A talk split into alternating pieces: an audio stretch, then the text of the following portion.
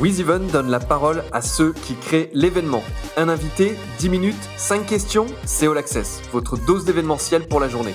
Je suis Pierre-Henri Deballon, le cofondateur de WizEven. Nous sommes dans le Limousin aujourd'hui avec le Parc Zoo du Rénou et son président directeur général, Nicolas Lefrère. Bonjour Nicolas. Bonjour, bonjour à tous. Merci d'être avec nous. Présente-nous le Parc Zoo du Rénou, son histoire, sa création et tout ce qui en suit.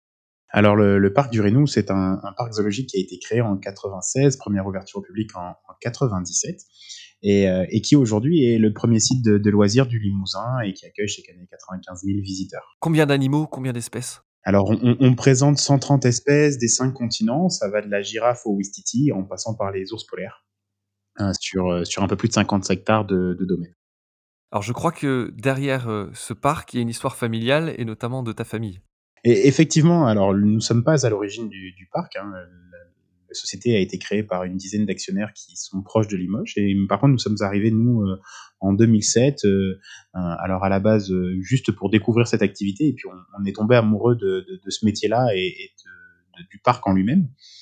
à l'époque, je faisais des, des, études dans la plutôt en santé.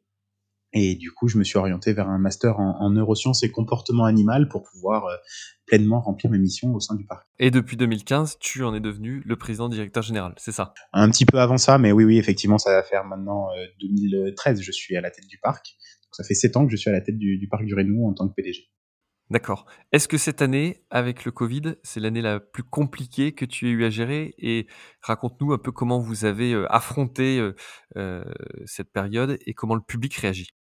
Alors c'est effectivement une, période très très compliquée euh, sur les parcs zoologiques, mais comme dans beaucoup de lieux de loisirs, on, a une activité très saisonnière où nous fonctionnons six mois par an uniquement, hein, donc euh, on fait 95% de notre chiffre d'affaires sur ces six mois. Donc quand on vous annonce du jour au lendemain que vous allez en perdre deux voire trois, euh, l'inquiétude est, très grande.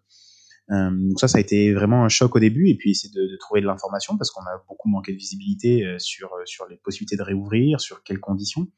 Au début, nous, on a été choqués. Hein, donc, euh, on, reste un petit site parce que 100 000 visiteurs sur 55 hectares, euh, la densité n'est pas très forte et on comprenait pas que certaines grandes surfaces avaient le droit d'ouvrir et pas nous. Et pas vous, Vous étiez, vous ouvrez à quelle période normalement? C'est quoi la date d'ouverture du parc? Alors, on avait même ouvert, on avait même commencé notre saison. C'était déjà parti. On avait attaqué au mois de février juste euh, pour les vacances, vacances d'hiver, parce qu'en fait, un parc zoologique, c'est le gros avantage, c'est quelle que soit la saison, les animaux sont là et c'est une visite différente sur les quatre saisons en fait. Bien sûr. Et donc oui, vous étiez déjà ouvert, et donc là, on ferme et on revient en arrière le temps du confinement, et vous avez réouvert à quelle période? Et on a rouvert le, 15 mai. Donc euh, vous êtes en pleine montée de puissance pour attaquer les mois d'avril, vous êtes en train de faire le recrutement des saisonniers, et puis là on vous dit non, stop, euh, vous mettez tout en stand-by, euh, on sait plus ce qu'il en est pour demain. Donc ça a été très dur. et on a eu la chance, parce qu'on a beaucoup, beaucoup négocié avec nos, politiques locales, de pouvoir réouvrir dès, dès la mi-mai. Euh, et, là, par contre, ça a été un, vrai bonheur, un soulagement, parce qu'on s'est retrouvé avec des, masses de visiteurs qui sont venus nous voir. Euh, alors, on, on gommera pas les, deux mois de fermeture, hein, il faut en être bien conscient. Mais, mais par contre, euh, bah, l'été derrière a été plutôt, plutôt bon, voire même très bon. Et ça, on l'explique surtout par, par, le fait que les gens n'aient pas pu partir et donc sont restés en France et ont peut-être profité de ce, ce temps-là pour redécouvrir des choses à proximité? Je pense que c'est effectivement un, élément majeur. Habituellement, dans nos fréquentations, nous avons 20 à 25% d'étrangers, hein, avec majoritairement des, Anglais et, des Hollandais, que nous n'avons pas du tout eu cette année. Hein. Vraiment... On en a eu quelques-uns, mais de manière très très ponctuelle. Euh, donc oui, on a, compensé ces manques-là par, un tourisme local, un tourisme français. Mais surtout, je pense que ce qui nous a permis, nous, de, faire une très belle saison, euh, c'est ben, les grands espaces, le côté naturel du site, euh, où les gens ben, pouvaient s'espacer, prendre l'air euh, sans forcément être entassé. On parle beaucoup, et notamment dans l'univers du spectacle euh, et de l'événementiel plus largement, des mesures à mettre en œuvre pour accueillir le public de façon sécurisée. Qu'est-ce qui a été euh, mis en place de votre côté pour rassurer le public, d'une part, et puis pour qu'il évolue en, pleine sécurité, et puis même pour vos équipes J'imagine que c'est les équipes qui sont au contact du, public. quelles sont les mises en place que vous avez dû faire?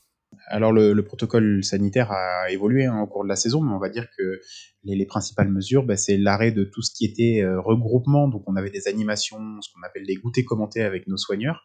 On a choisi de les, stopper et on, a mis en place plutôt des, rendez-vous euh, ponctuel tout au long de la visite des, des visiteurs pour éviter de faire des rassemblements. On a obligé le, port du masque aux, endroits stratégiques où il y avait euh, des, des, rassemblements ou des zones de contact entre nos salariés et les visiteurs. Euh, des désinfections tout au long du parc pour que les gens puissent se, laver les mains au, aussi souvent qu'ils le souhaitaient. Mais, encore une fois, euh, la, réassurance a été très rapide dès, la réouverture, dès les 15 derniers jours de mai, on s'est retrouvé avec, euh, avec des fréquentations fortes. Donc la réassurance a été très rapide, un vrai, confort pour nous. D'accord. Et pour les équipes, parce que j'imagine qu'il y avait eu bah, cette période un peu d'incertitude, quelle a été la réaction de revoir du public et puis de, finalement de, retrouver du sens à ce qu'on fait et prépare toute l'année? Ben, C'est exactement ça. Ils étaient tous dans les starting blocks, ils n'attendaient que ça. Euh, pendant les deux mois de, fermeture, on a même été obligé de se, réinventer pour continuer à, créer du lien avec nos visiteurs. On s'est amusé à faire des, petites euh, stories en, vidéo sur Facebook pour pouvoir continuer à présenter nos animaux, à faire de la pédagogie, parce que nos équipes ont été euh, très demandeuses. On, se retrouvait habituellement, on, on dit qu'on a deux types de clientèle, on a nos animaux et nos visiteurs, mais quand on en, quand on en enlève une, c'est vrai que ça fait, ça fait bizarre parce qu'une partie de notre travail qui n'est plus là. Et parlons des, des, premiers clients, les animaux. Euh, Est-ce qu'il y a, j'avais lu un article sur, euh, je crois que c'est à New York ou dans un zoo, les tigres avaient potentiellement attrapé le Covid. Est-ce qu'il y avait une inquiétude aussi pour euh, la faune que vous hébergez chez vous sur le fait qu'ils soient touchés par, par le virus?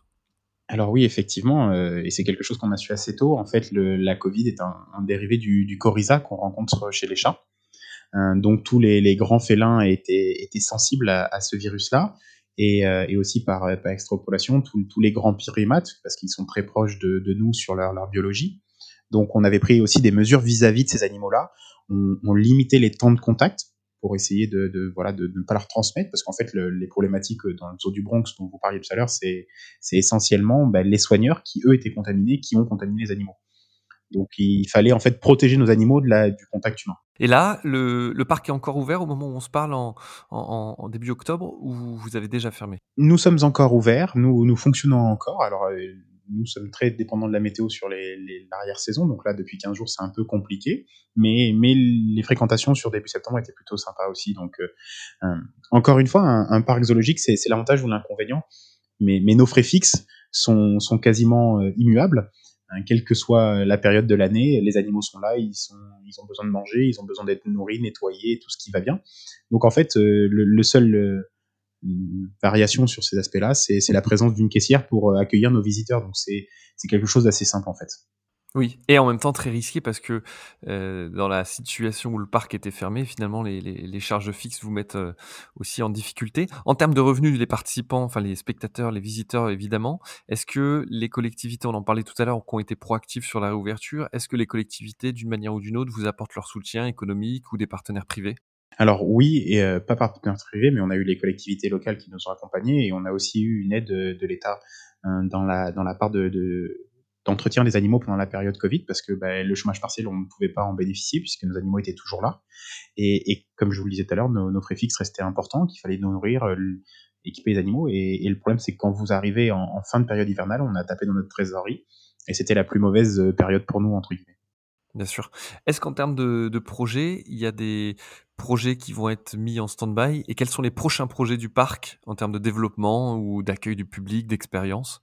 Alors, tous les projets qu'on avait sur l'année 2020 ont été mis en stand-by. Donc, c'était la création de, de deux enclos qu'on avait prévus, euh, qui vont se relancer là sur la, période hivernale. Et surtout aussi, alors, c'est l'avantage de, cette crise, je vais dire que c'est les points positifs, c'est que beaucoup de, gens ont pris conscience de l'importance du tourisme. Euh, et il euh, y a pas mal de fonds qui ont été abondés dans le sens des, des, acteurs touristiques qui ont des projets. Donc, on a été contacté par BPI et la CDC pour pouvoir nous développer. Donc, on est en train de, de monter. Alors, on avait déjà de l'hébergement sur le parc, mais pour étoffer notre gamme d'hébergement pour les années. D'accord. Ok, des beaux projets. En termes de, parce que quand on, on travaille dans dans, dans l'événementiel, dans l'accueil des publics, dans les zoos, les parcs à thème, euh, on a forcément plein d'anecdotes, plein de, de, choses qui ressortent. Qu'est-ce qui est, parlez parlez-nous d'un moment marquant ou d'expérience, d'anecdotes que, que vous avez vécu sur le sur le parc? Bah, alors pour moi, c'est ce que je vous ai dit tout à l'heure par rapport à mon expérience personnelle. Ce qui, ce qui m'a fasciné, c'est, de découvrir le monde animal. C'est quel que soit l'âge de la personne, y compris pour moi, c'est de pouvoir être surpris par, par la nature. J'adore surprendre même des adultes. Alors souvent les enfants ça marche bien, mais quand on leur parle de, de de Binturon ou de, ou de Quincajou, j'ai 95% des, des gens à qui je que je présente ces espèces-là qui ne savent pas ce que c'est et qui connaissent pas. Donc il y a tellement de choses à pouvoir raconter.